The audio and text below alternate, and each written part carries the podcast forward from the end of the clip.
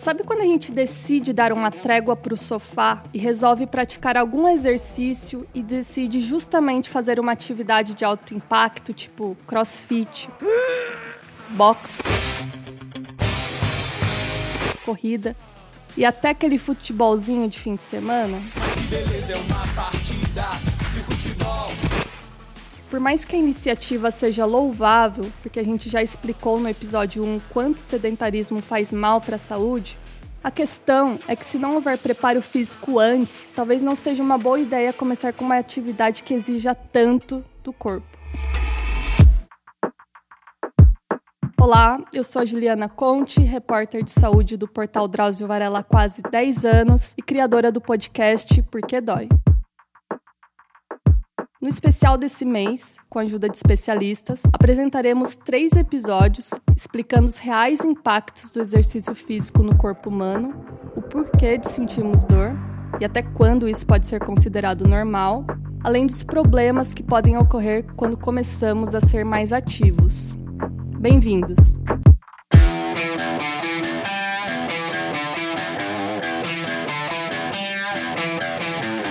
Com a moda dos treinos intensos e de curta duração, com as aulas de crossfit, spinning bombando na academia, onde se espera, no mínimo, sair com a camiseta pingando de suor, a questão que fica é: como saber se a intensidade de exercícios não estão passando da conta para o meu tipo e preparo físico?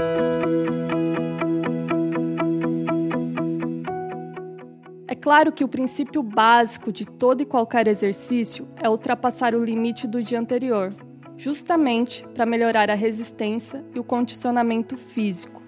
Mas isso deve ser feito de forma programada e progressiva, jamais de uma hora para outra. Então não faz muito sentido querer correr uma distância de 10 km logo de cara, se o máximo de exercício que você faz é correr atrás do ônibus por poucos metros. Constância é a palavra da moda e faz total sentido. Durante a prática de atividades físicas, há um processo chamado vasodilatação, que ocorre quando os vasos sanguíneos se dilatam para aumentar o transporte de nutrientes e oxigênio para a musculatura que está sendo exigida.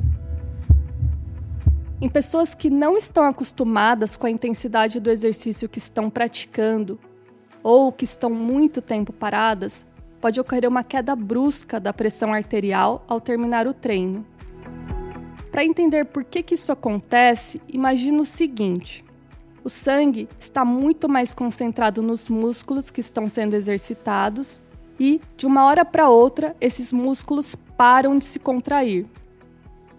O que acontece é que o sangue fica acumulado e sem força para ser bombeado com eficiência de volta para o coração está sendo muito exigido durante o exercício. Isso ativa uma resposta automática do nervo vago, localizado na nuca, ao sentir que o sangue está demorando para chegar ao coração e ao cérebro.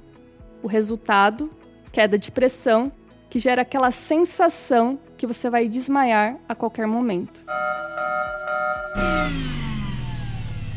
Isso é um sinal do seu corpo de que a intensidade dos exercícios físicos está passando do limite.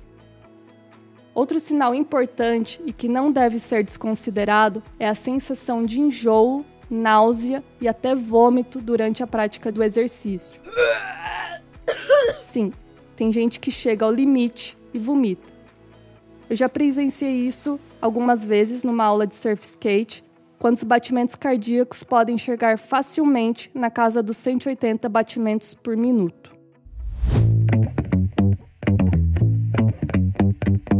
Já falamos dos aspectos físicos que podem ocorrer quando o exercício está passando da conta, mas agora vem a parte mais chatinha, que é aquela dorzinha pós-treino que não vai embora.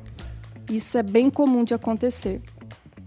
A corrida costuma ser a atividade física mais comum entre as pessoas que estão deixando o sedentarismo de lado e começando a se mexer.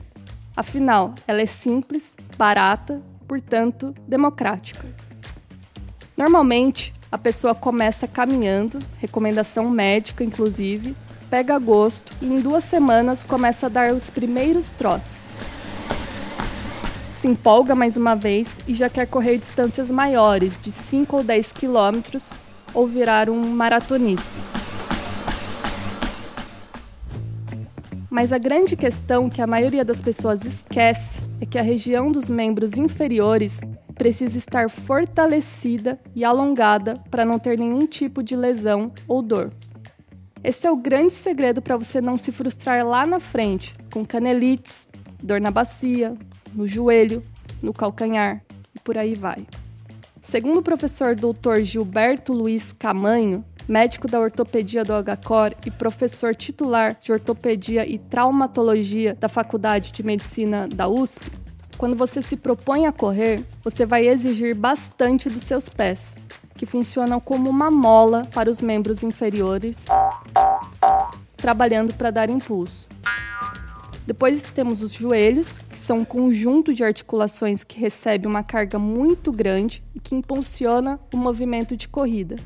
Por fim, temos o trabalho dos quadris e da bacia, que ajudam a estabilizar o movimento. O professor Luiz Camanho explica como identificar se o exercício está passando da conta. Quando você corre, você na verdade dá diversos pequenos saltos. É uma situação na qual você vai ter momentos de apoio único do pé direito e do pé esquerdo. Não é como quando você caminha, que você está apoiando os dois pés em posições diferentes, mas está apoiando. A corrida faz com que você dê saltos numa proporção, né, depende da velocidade que você vai correr, e essa posição, para que você dê os saltos, o seu pé vai sempre estar na mesma posição. Não vai haver a descarga natural do passo que você dá. Você corre, em geral, na ponta do pé, ou às vezes passando um pouco para o meio do pé. Então, esse impacto é o seu peso vezes dois, porque você não pisa com os dois pés, pisa com um pé só, e dessa maneira que você vai progredir na corrida, impulsionada pelo seu joelho, que também vai ter que impulsionar um salto proporcional, se for no plano, mais ou menos o mesmo valor do seu peso, se for na ladeira, é, vezes o cosseno do ângulo que você vai subir a ladeira ou a escada, alguma coisa desse tipo. Esses exercícios são exercícios muito demandantes, vamos chamar assim, porque essas estruturas todas, que são músculos, tendões, articulações, ligamentos, cartilagem e fáscias, são tecidos que não, não foram preparados para isso. Você subitamente resolveu que você ia correr, que chegou o momento da tua vida de você correr. E esses tecidos não suportam. À medida que eles são solicitados, eles vão, dependendo do ângulo, dependendo da posição, dependendo do estado anterior dele, começando a, a reagir a isso, e eles reagem disso daí inicialmente com uma reação inflamatória, que é o, o, primeiro sintoma que você tem. Né? Quando você tem uma sobrecarga nesse sistema, você tem níveis de desconforto que se manifestam aonde você provocou a sobrecarga. Primeiro, você vai observar que você vai ter dores após o exercício. Você terminou de fazer exercício, dói as articulações. Essa dor é uma dor decorrente da reação inflamatória ao processo traumático que você provocou. Na segunda fase, se você continuar a insistir, você vai ter dor durante a atividade esportiva. À medida que você começa a correr, já começa a doer. Isso mostra que você já tem reações inflamatórias e cicatriciais que, ao você tentar solicitar, já começam a doer. Na terceira fase, você tem dor mesmo sem ter atividade esportiva, que essas estruturas estão tão comprometidas que elas, para fazer a função normal, já são distendidas, sofrem uma carga e dói. E a quarta fase é quando começam a romper as estruturas, os tendões, os músculos e as fáscias. Fortalecimento muscular é muito importante, mas como se faz isso?